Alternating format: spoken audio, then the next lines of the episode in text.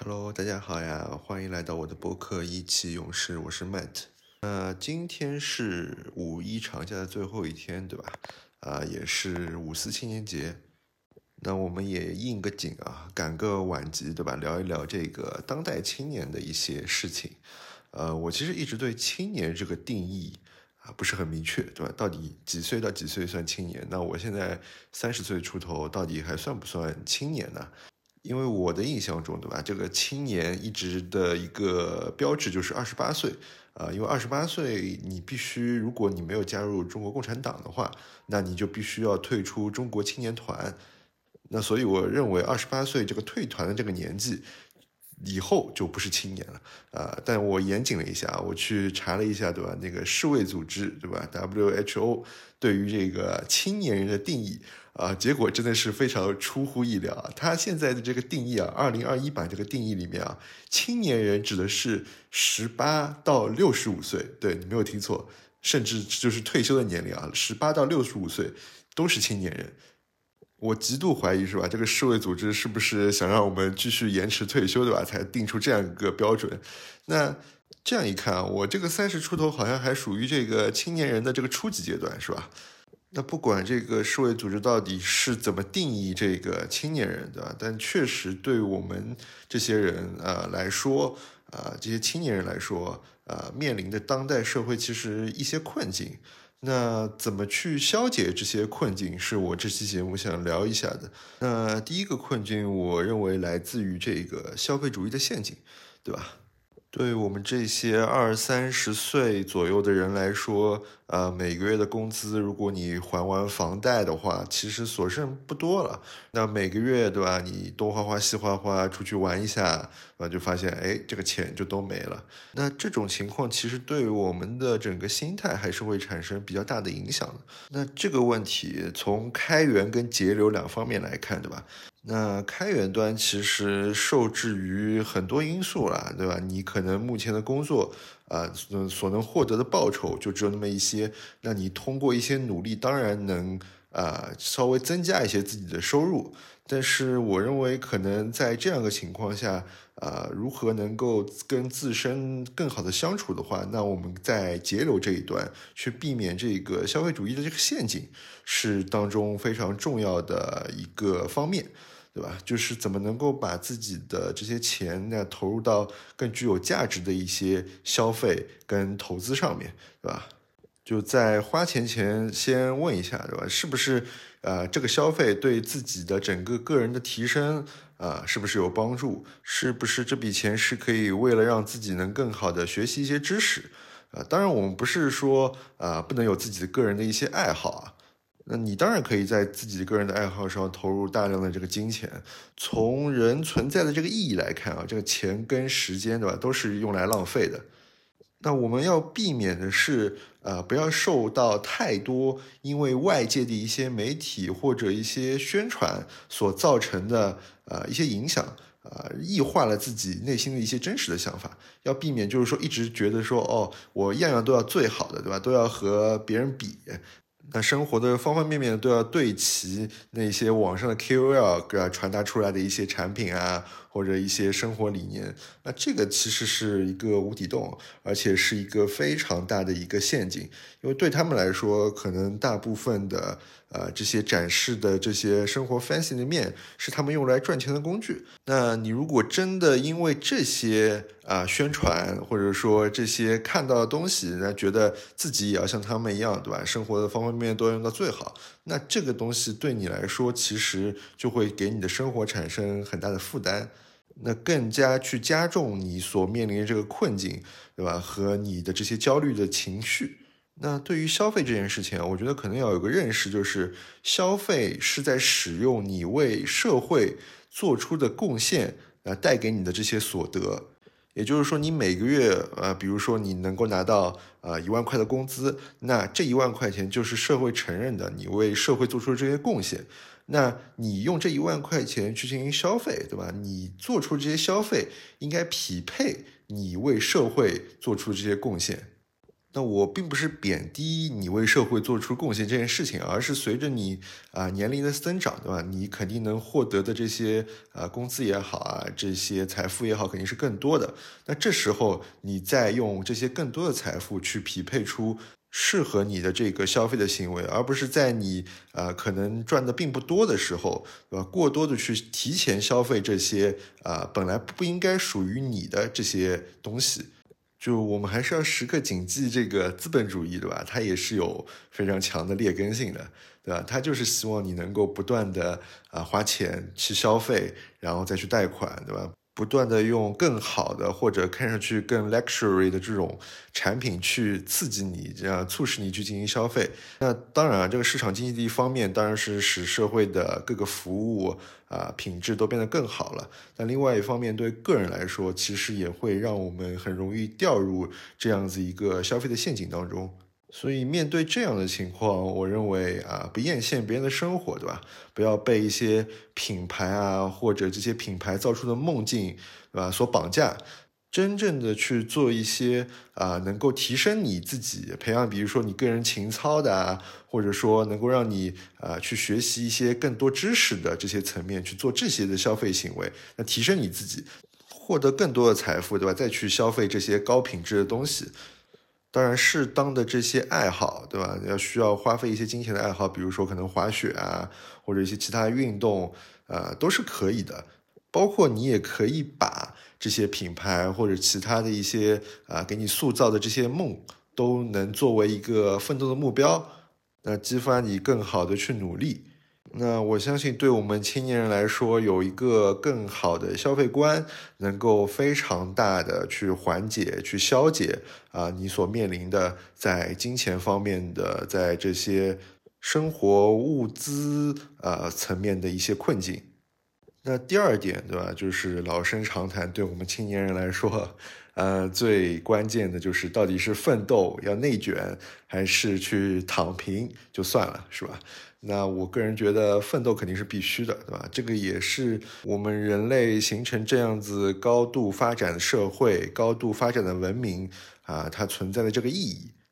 那我相信，对于像我们这样一些二十三十多岁的青年人来说，啊，他内心总是有那个奋斗的渴望的，是想能为社会啊、为这个世界做出点什么，带来一点东西。那为什么我们会有这么一个想法，想要躺平呢？本质还是因为啊，当我们想要去好好去努力这一把的时候，发现，哎，社会上好像很多东西都已经固定了，啊？你好像去努力，那也解决不了什么事情啊，好像对你产生不了本质的帮助。那这时候，对吧？一种无奈啊、害怕这样的情绪可能就袭来了，对吧？那我觉得在这样的情况下，其实还是要找到我们自己内心的那个驱动力。那去不断的问自己，对吧？想要的东西到底是什么？呃，你有什么是你真正想去做的？那我相信，无论是偏理性的人还是偏感性的人，对吧？他的内心啊，总归是有一个初心在那边，总是有一个你自己特别想做的事情，或者特别想奋斗的这样一个事业在那边。啊，不断的去问自己，去找寻到自己内心的那个驱动力。那从这个驱动力开始出发，对吧？去努力去奋斗。那当然，呃，万事开头总是难的，对吧？你可能会在当中有迷茫啊，有害怕啊，但这些都没关系。如果你确实这件事情是你自驱力啊想去做的，那我相信啊，面对无论是怎么样的挑战啊困难，你都是会想尽办法去把它克服的。那对我们这代人比较好的一点就是，啊，其实，在现在这个社会，每个人能够做的选择的丰富程度。其实还是比较多的，你不一定要成为啊别人想要你成为那个样子，你可以选择自己的路啊，找到自己真正的这个内驱力，然后去努力去奋斗。那第二个就是这个内卷这件事情啊，其实原来也有这个专业名词吧，我觉得就是 pure pressure，对吧？同级压力啊，其实是类似的这样一个情况。那它其实确实会给我们的这个工作生活带来比较大的一个困扰。啊，就当你发现可能啊和你年龄相仿的人，他已经干出了一番比较大的这样一个事业的时候，对吧？你肯定会有那么压力。那我们还是要去跳开这个现象，对吧？去看最本质的。那最本质的就是每个人的生活、工作发展的节奏就是不尽相同的，对吧？可能有的人就是啊年少成才，那也有可能有的人是大器晚成。那我们首先要承认啊自己的平凡，对吧？你不能一直自视甚高的觉得自己就是很厉害的一个人，对吧？那为什么我得不到很好的发展？那这个对吧？对你的这个人生其实是没有帮助的。那首先承认了自己的平凡，但同时你也要期待着自己的未来和可能性。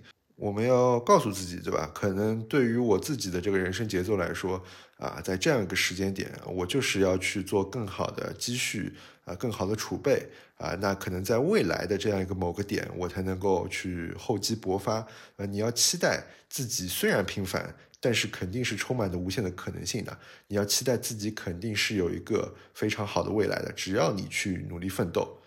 那时间其实是很快的，对吧？你可能现在觉得一年时间啊，好像很长的样子，但你真的回头来看，时间其实是特别快的。那可能三年、五年啊，甚至如果十年以后，我们坚持住，那就是能获得最后的这样一个胜利的。那如果你真的觉得没有办法说服自己啊，这样一个观点，那我建议你可以多去看看一些历史的故事。啊，其实 B 站上啊，或者说其他一些平台，它会有一些通过视频更简单的去帮你介绍一些中国的历史、外国的历史也好。其实你会在历史中啊发现很多生现在生活的一个啊映射，对吧？其实现在生活生活就是不断的这个历史的重演嘛，啊，你其实你现在经历的事情，历史上很多人都经历过。那从这些历史的故事上，我相信你能找到一些力量啊，能够让自己去摆脱这样子一个对你的困扰啊，去相信自己啊，相信你自己人生的节奏，总归在某个时间点会迎来一个高光的时刻。那除了同级压力这件事情，对吧？内卷可能还来自于啊，你身边的人在某些事情上做的特别出色。或者说和你相同的环境当中的一些人，你会感觉他们怎么能够这么努力，对吧？感觉好像就是呃没日没夜的一直在奋斗努力。那其实对你来说，觉得啊你好像做不到这样一件事情啊。那我觉得啊，第一个就是对我们青年人来说啊，身体才是革命的本钱，对吧？千万不要搞坏你自己的身体。既然现在世卫组织都把青年人的标准定义到十八到六十五岁了，对吧？那我觉得能够保证自己的身体一直是健康的啊，在这个四十年左右的这四五十年的时光里，对吧？能真正的维持住健康，那你的可能性总归在某个时间点会进行爆发的。所以千万不要因为这些内卷去搞垮自己的身体，这个是非常的不值得的。那第二个就是说。很多时候，我们不用去跟周围的人去相比，对吧？你和自己比一下，那你今天是不是比原来的自己更努力了？我觉得这就可以了。因为每个人的啊结构，我觉得生理结构都是会有所不同的。有些人可能真的只要睡四个小时，那他们的身体能够支撑住这样子的一个。啊，奋斗的情况，但可能对啊我们自己个人来说，啊我们就是一个很普通的人，对吧？身体就是要每天睡八小时的，那你可能也就是工作个两小时，就会有这么一点点困意啊，或者劳累，那这个没有关系，那你只是要告诉自己，你是不是啊比原来的自己把事情做得更好了，啊更努力了？我觉得这个跟自己卷一下就可以了，对吧？而且我们要拒绝一些啊非常没有意义的形式性、形式主义的内卷。那这些对你自己、对你自己所从事的这个事业，都是一些没有意义的消耗，对吧？我们还是要避免这样的事情发生。那真正的去做一些有意义的努力，那对你自己、对你的公司啊、对你的事业都是非常重要的。那在奋斗的过程中，其实我们有时候还会面临一些方向上的困扰，对吧？就是我现在做的这些事情，到底是不是？对我自己，或者说对我自己未来的发展有意义，就是我不知道我自己做这些事情这个方向是不是正确，是不是能朝着我的最终目标啊前进。那我个人从我自己的一些经历，我觉得呃不用太在乎一些呃眼前的现世能够报的一些东西，呃就去从内心出发做你想做的东西啊，可能它在暂时性带给不了你什么，但是我相信在未来的某一天，它会给你带的一些你意想不到的一些收获。啊，如果大家有时间可以去看一下乔布斯那个 “Stay Hungry, Stay Foolish” 这个演讲啊，在斯坦福的一个毕业演讲，他其中当然也提到了这点，就是他原来去学一些书法啊，或者一些看上去啊没有那么强意义的事情，但他真的去做了自己的电脑的时候，他居然能把这些过往去学到的啊去做的事情啊这些点去串联起来，串成了一条线。赋能到了他的工作和他的产品当中，啊，我其实对这个的呃同感非常的深，因为我也经历过一些啊这样子一点最后连成线的这样子一些事情，所以我相信你只要。啊，你内心想做的，从内心出发想做的事情，那你就去大胆做啊，不用太去考虑它在短期内能否带给你一些啊眼前的利益。那从长期来看，它总归对你的个人发展是有比较大的影响和收获的。那以上这两点，一点是关于消费的，一点是关于奋斗的，这两点就是我想和大家说的啊，或者说其实从自己角度来说，也是希望和大家去共勉的一些想法吧。那如果按佛家的这个说法，对吧？那人在这个啊世间就是修为，就是去受苦、去磨练的。那我们当代青年面对这些困境的时候，对吧？那还是可以去坦然的去面对它，啊，不忘初心，对吧？去把这个困解从心理的层面啊去消解掉，可以更加从容的走在这条人生的道路上，对吧？啊，那从十八岁走到六十五岁退休，对吧？然后就可以。好好享受退休生活，对吧？那欢迎大家一起退休以后来这个协土社区敬老院，好吧？那这就是这一期的意气用事啊，谢谢大家收听，那我们一起努力啊，明天见，拜拜。